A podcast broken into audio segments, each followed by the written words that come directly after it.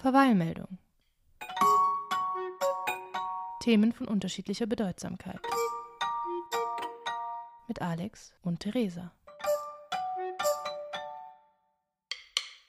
Herzlich willkommen zu eurem Lieblingspodcast Verweilmeldung. Ich bin die Theresa. Und hier ist der Alex. Wir haben letzte Woche erstaunlich viele Rückmeldungen bekommen zu unserem Podcast, was wohl auch daran liegt, dass jetzt deine Kollegen Alex häufiger zuhören. Ja, ich habe ein bisschen Werbung gemacht. Ähm, und es hat sich gelohnt. Äh, viele haben zugehört und äh, auch ein bisschen Feedback gegeben. Ähm, möchte hier ganz im Besonderen erwähnen den Stefan, der dich direkt mit Eichendorf verglichen hat aufgrund deines Gedichtes. Ja, ich fühle mich schon sehr geehrt. Das ist schon ein Hammer. Ja.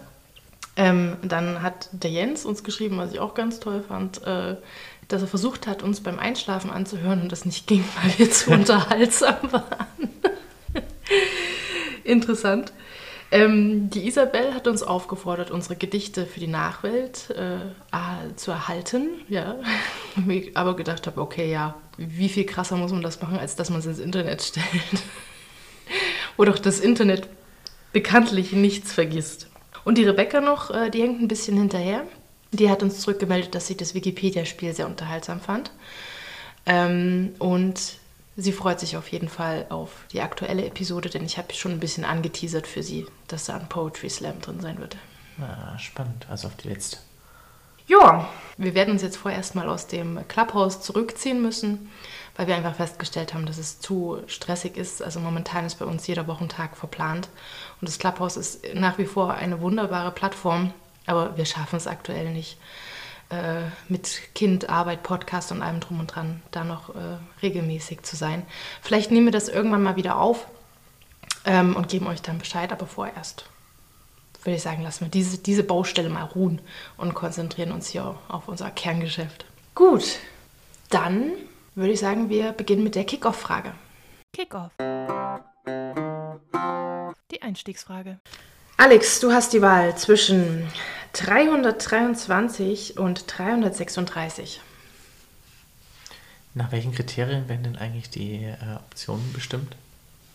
Zufallsdaumengenerator. Zufallsdaumengenerator. Äh, 323.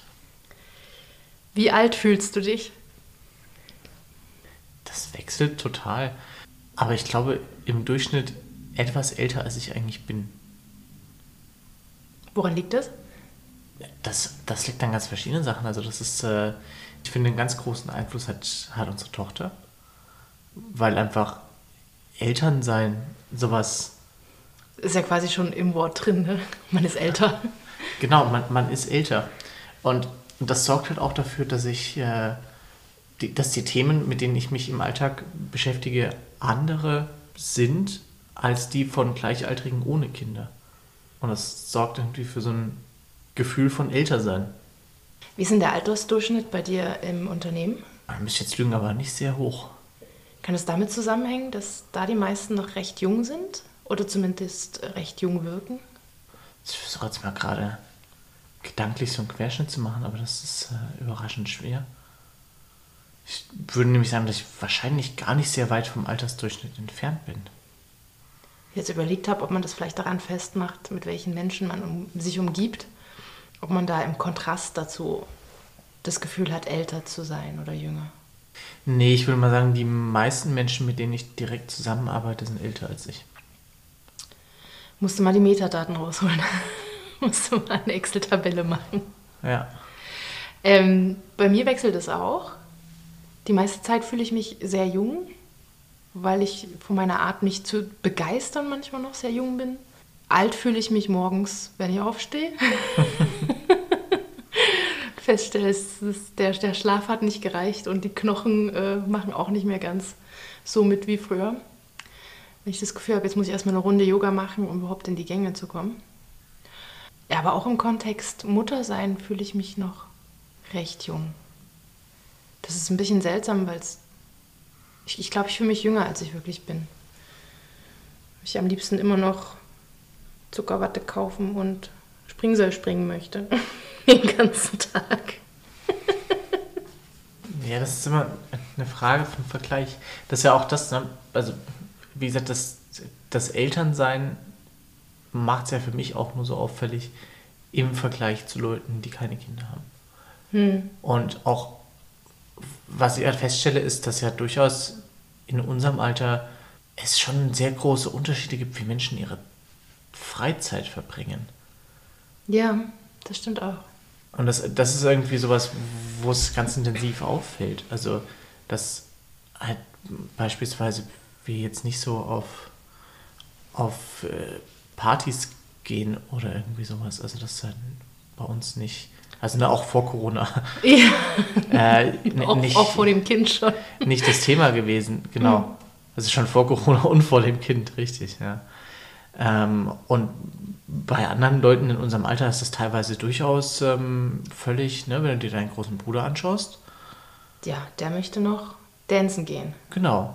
Ja. Und der ist ja jetzt älter. per Definition älter, wenn er dein großer Bruder ist. Ne? Man sieht also, das Alter ist relativ. Und wie alt man sich fühlt, kann sich auch über einen Tag mehrmals ändern. Hm. Relativ egal. Ähm, im, Im Kontext Technik, muss ich jetzt nochmal hinzufügen, ist es immer sehr spannend, weil es, ich kenne viele Gleichaltrige, die nicht so gut mit dem Internet und dergleichen klarkommen, wie wir das tun. Das irritiert mich immer völlig. Also, ja, ne, mich auch. Dass sie nicht so gut damit umgehen, wie jemand, der sich beruflich damit auseinandersetzt. Das ist. Das ist klar. Brauchen wir nicht drüber reden, ist alles okay. Aber. Ja, so ein paar Basics äh, einfach. Ne? Genau, also bei ein paar das, Leuten ist ja echt irgendwie völlige Hilflosigkeit. Und das finde ich, wenn die Leute in unserem Alter sind, immer sehr komisch. Gut, soviel zum Thema Alter. Kommen wir jetzt zu unserer Verweilmeldung. Alex, ich weiß, du kannst dich an deine Kindheit kaum erinnern. Aber kam bei dir der Weihnachtsmann oder das Christkind? Ähm, das Christkind, wenn ich mich nicht ganz täusche. Kannst du dich daran erinnern, dass, das, dass du das geglaubt hast irgendwann mal? Nein. Im Sinne von, ich kann mich nicht erinnern. nicht im Sinne von, ich habe das nicht geglaubt. Ja, also irgendwann muss es ja mal so diesen Moment geben, in dem man diese ganzen Kinderlügen enttarnt und herausfindet, die Eltern äh, sind der Osterhase und der Weihnachtsmann und das Christkind. Genau. Irgendwann gibt es die große Enttäuschung. die große Enttäuschung. Und das muss nicht unbedingt negativ sein. Man versteht langsam, wie das Leben wirklich funktioniert. Und eine Frage, die sich mir jetzt immer wieder stellt, gerade in dem Kontext, dass wir jetzt selber in der Verantwortung stehen und ein Kind erziehen müssen, wie viel Wahrheit verträgt denn eigentlich ein Kind? Und das in den unterschiedlichsten Kontexten. Durchschnittlich drei, würde ich sagen. Nur drei Wahrheiten pro Tag. Durchschnittlich drei Wahrheit. Also wir hatten ja das Thema jetzt zum Beispiel schon äh, Weihnachten. Ähm, als ich mich irgendwie nicht mehr gut damit gefühlt habe, dass ich gemerkt habe, dass ich mich nicht so ganz wohl fühle mit der ganzen Das Christkind kommt Aktion. Weil ich auch gesehen habe, was das für einen Eindruck hinterlässt bei dem Kind, dass das Kind oben, also die Kleine hat mit mir oben gewartet, äh, du hast die Geschenke unten ausgelegt, wir haben halt gesagt, das Christkind kommt jetzt und dann sind wir wieder runter und danach hat das Kind noch sehr, sehr lange vom Christkind geredet und dass das Christkind gar nicht mehr da war. Also man, man hat schon gemerkt, das hat sie irgendwie bewegt. Ja, das hat sie schwer beschäftigt. Und da habe ich mir überlegt, das ist eigentlich ganz schön krass, dass man ähm, seinen Kindern aus eigentlich gar nicht nachvollziehbaren Gründen solche Geschichten erzählt. Also ich, ich habe mich selber gefragt, tut das eigentlich Not? Äh, Braucht es das? Und inwiefern äh, kann man dann eigentlich schon recht früh das Vertrauensverhältnis zwischen sich und dem Kind auch zerstören? Ich, ich möchte mal bei dem Wort Geschichten gleich einhaken. Weil eine Geschichte erzählen ist ja für mich was anderes. Also, hm. weil wenn ich unserer Tochter eine Geschichte erzähle, dann weiß sie, dass es eine Geschichte ist. Weil ich es als solche erzähle. Mhm. Wenn ich jetzt sage, das Christkind war da. Dann verkaufe ich das eigentlich als Fakt. Dann verkaufe ich das eigentlich als, äh, als Fakt, genau, ja. Also dann ist das für mich nicht eine Geschichte. Also da hast du schon mal recht. Das ist nochmal ein Unterschied, äh, wenn man eine Geschichte erzählt und das halt wirklich im Rahmen einer Geschichte macht. Wobei man jetzt auch nicht weiß, inwiefern ein Kind in dem Alter eigentlich schon in der Lage ist, diese Dinge auseinanderzuhalten. Ja, weil es ja auch eine Phase ist, die sowieso angereichert ist von Mythen, von Märchen. Ähm, Nach Piaget ist es ja auch so, dass man in dem Alter ähm, verschiedenen Gegenständen Leben zumutet, also zutraut. Ja, der, der Teddy ist lebendig, ähm, der Puppe tut es weh, wenn ich sie fallen lasse. Das sind ja für das Kind auch reale Dinge. Ja, aber die kommen aus dem Kind. Die kommen aus dem Kind, das Und ist nämlich der Unterschied. Außen, genau. Wohingegen sich das Kind ja eigentlich immer auf die Eltern verlässt äh, und dann von darauf vertraut, dass das, was wir ihr sagen, die Wahrheit ist. Ich glaube, an dem Punkt würden jetzt schon sehr viele Leute schreien, das ist doch total übertrieben. Aber Ja. darum geht es auch ein bisschen. Darum geht es auch ein bisschen, äh, ist es wirklich übertrieben ähm, und wer, wer sagt das? Wir können das ja einfach mal, also ne, einfach offen diskutieren und kann ja sein, dass wir zum Ende, am Ende auch zu einem Ergebnis kommen, boah, ist ja total übertrieben. Können wir mal machen, ganz genau. Ist ja legitim. Ich habe ja einige Sachen auf dem Zettel stehen. Ähm, auch so eine Dame, die das mal mit losgekickt hat. Äh, ich bin ja recht rege bei TikTok unterwegs. Von einer Dame, die seit neuestem dort Kinderbücher vorstellt. Und bei diesen Kinderbüchern darauf achtet, dass Kinder möglichst nicht belogen werden, bis hin zu dem Anspruch, dass sie sogar aufgeklärt werden können durch Kinderbücher. Und es ist jetzt nicht so, als hätten wir bisher gar nicht darauf geachtet, welche Bücher unser Kind bekommt, aber wir haben sie eigentlich vorher nicht mit der Brille angeschaut, inwiefern kann das Kind denn hier etwas über die Vielfältigkeit äh, der Welt auch lernen. Ja. Und da ist zum Beispiel jetzt mit dabei gewesen die Empfehlung von einem Buch, das die, die Tierhaltung realistisch darstellt. Nicht irgendwie mit Blut und Schlachten und dergleichen, aber schon den Vergleich ordentlich anstellt. Wie sieht denn das aus, wenn ein Tier in Massentierhaltung gehalten wird? Und wie schaut das aus, wenn ähm, ein Tier im Biobetrieb unterwegs ist? Oh, warte mal.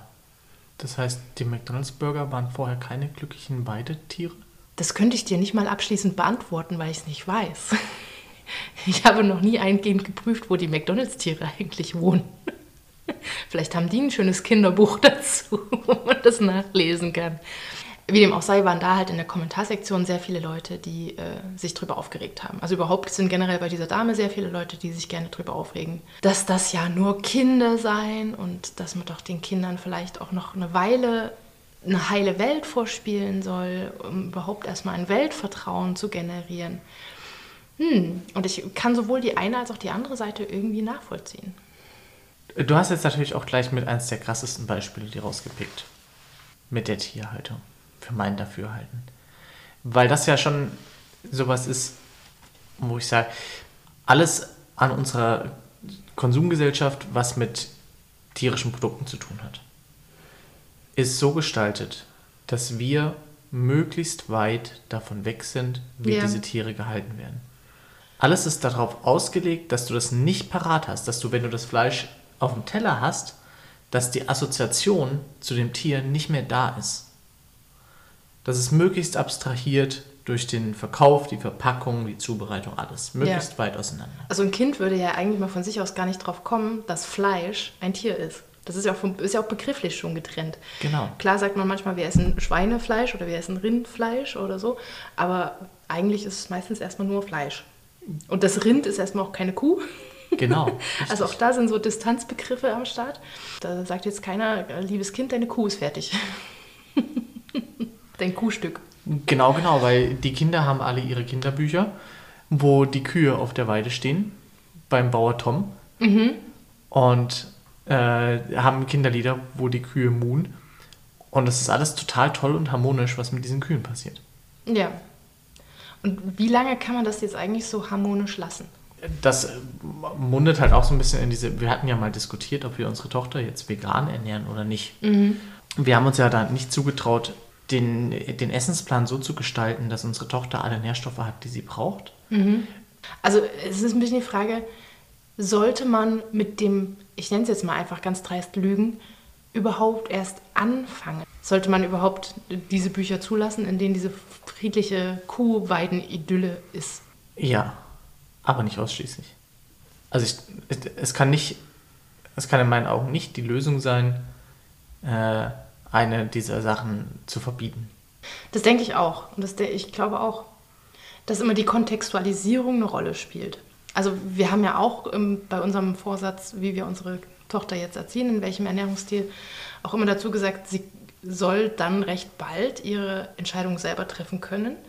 Und das muss man natürlich auf eine aufgeklärte Art und Weise tun. Das heißt, bei unserer Tochter wird jetzt relativ bald der Zeitpunkt kommen, wo sie erfahren muss, was eigentlich mit Tieren passiert. Das muss nicht drastisch und grafisch sein, äh, da müssen keine Blutspritzer sein, aber ich möchte schon, dass sie genau weiß, okay, in dem Fleisch ist ein Tier verarbeitet. Genau.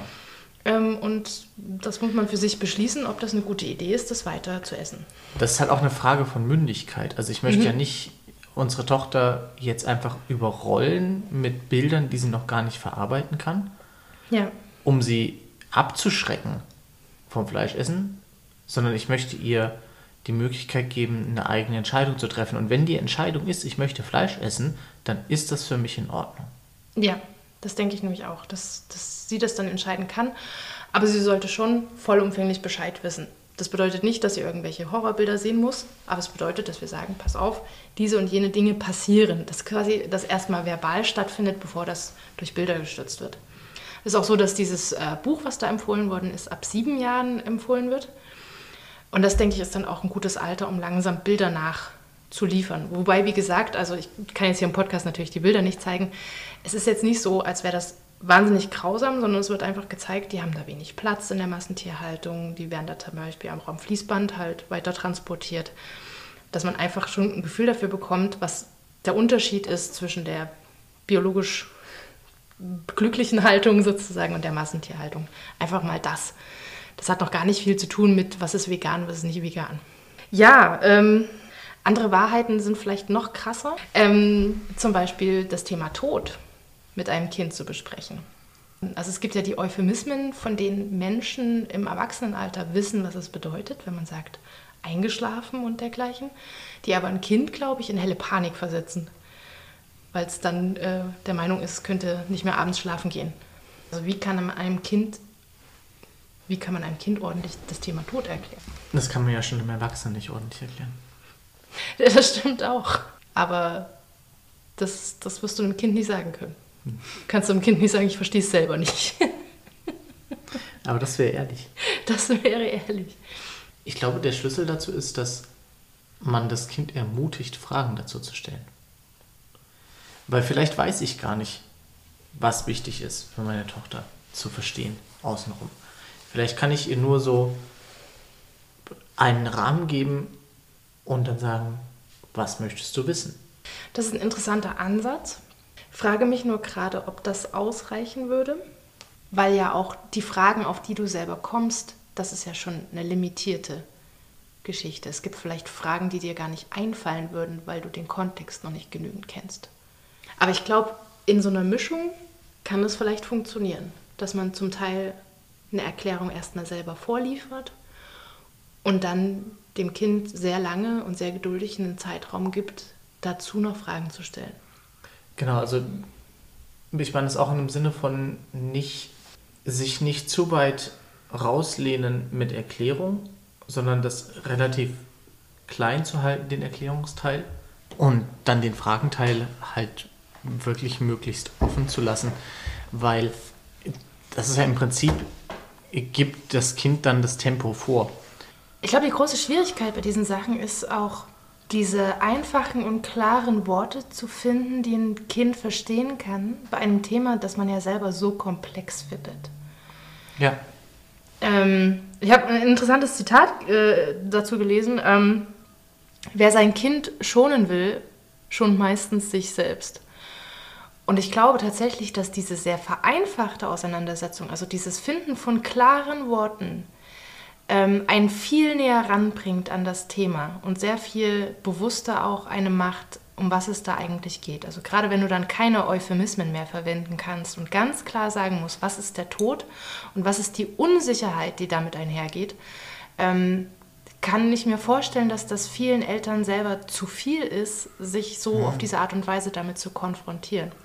Wenn du sagst, sag mir das mal in zwei Sätzen, also die ich verstehen kann, ohne bestimmte Voraussetzungen zu erfüllen, dann Versuch mal.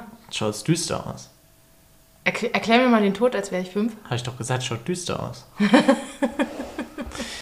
ja, ähm, ich glaube, da muss dann jeder seinen Weg selber finden. Und ähm, ich glaube, ich würde jetzt auch nochmal dazu erwähnen, es ist auch okay mit der Aufgabe, in dem Moment erstmal überfordert zu sein.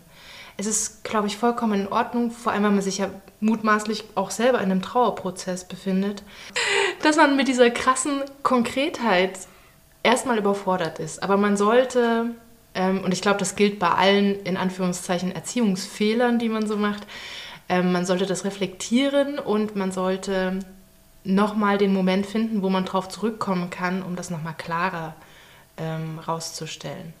Ja, das Ziel ist ja nicht, also ich meine, das glaube ich zieht sich ja durch fast alle Lebensbereiche durch. Das Ziel ist eigentlich nie gleich alles perfekt zu machen. Ja. Das Ziel ist zu merken, wenn man was noch nicht auf die bestmögliche Weise gemacht hat und sich zu überlegen, wie man es besser machen kann.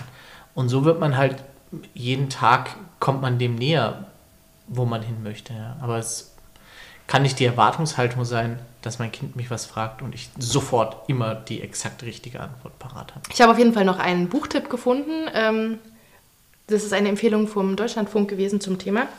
Antje Damm hat das Buch Echt wahr? 52 Gelegenheiten, sich über Lüge und Wahrheit zu unterhalten, geschrieben. Und äh, da kann man sich so ein bisschen abarbeiten an diesen 52 Gelegenheiten. Da geht es auch sehr viel darum, was ist denn Wahrheit überhaupt? Kann es mehrere Wahrheiten nebeneinander geben? Ja, also da kommt dann schon die komplexere äh, Geschichte raus. Das ist dann auch erst so für Kinder ab 10, 11 Jahren interessant, wenn ein bisschen abstrahierendes Denken langsam beginnt äh, einzusetzen. Und da kann man, glaube ich, sehr schön auch Perspektivenwechsel mit den Kindern üben anhand dieses Buches. Kommst du spielen? Natürlich. Dann treffen wir uns in der Arena. Pokeball.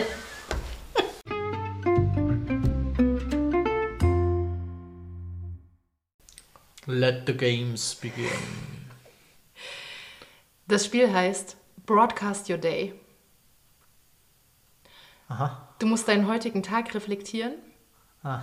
und dann so einsprechen, als wäre es der Newsflash auf RTL 2. Also nimm dir einen Zettel und einen Stift und los geht's. Ich ähm, drücke hier gerade die Pause-Taste und danach bekommt ihr das Ergebnis. So, die Pause ist vorbei. Heute fängst du mal an. Neue Microsoft-Prüfung. Das sagen die ersten Erfahrungsberichte. Freizeit mit Hindernissen. Das sind die Pläne fürs Wochenende. Wasser, Wasser, Wasser. Hilft die Corona-Impfung auch gegen Ohrwürmer? Und Schnauze voll. Wie viel Schokolade sollten Kinder essen? Sehr schön. Okay, my turn. Es ist 17 Uhr. Dies sind die Nachrichten. Frühe Erleuchtung. Tochter schaltet 5 Uhr das Licht an. No Milk Today. Müsli in unachtsamem Moment überflutet. Wo sind all die SchülerInnen hin? Stell dir vor, es sind Ferien und alle gehen hin. Podcastus interruptus, wenn während der Aufnahme das Kind aufwacht. Und Brennedarts Gurt. Mutter bekommt beim Aufräumen pyromanische Gedanken. Sehr cool. Sehr cool. Ja, ähm, dann neigen wir uns hier wieder dem Ende und müssen noch Musik für diesen Podcast beisteuern. Ich habe mir ausgesucht Holger Biege mit Kinderlied. Ah, Holger Biege. Haben wir schon lange nicht mehr gehört. Ja, muss aber ein bisschen Ostrock. Obwohl, kann man das Rock nennen? ein bisschen Ostmusik mit in die Playlist bringen. Spannend. Ich habe Think About Things von Dadi Frey. Oh, oh.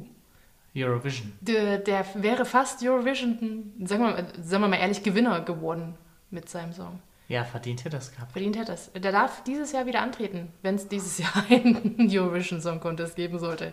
Schauen wir mal. Trophäe spuckt. Oder wie man sagt, Klopf auf Holz.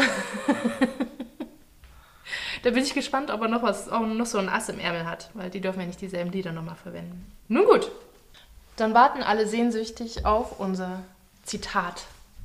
Das Zitat ist diesmal von Bertolt Brecht. Wer die Wahrheit nicht weiß, der ist bloß ein Dummkopf. Aber wer sie weiß und sie eine Lüge nennt, der ist ein Verbrecher. Die Vorbeimeldung bedankt sich fürs Gespräch. Wenn ihr Feedback habt, kontaktiert uns doch bitte. Über YouTube, Instagram, per Mail oder über unseren Anrufbeantworter 08061 348 9909. Wie alle anderen Podcaster auch freuen wir uns über eine gute iTunes-Bewertung natürlich ganz besonders.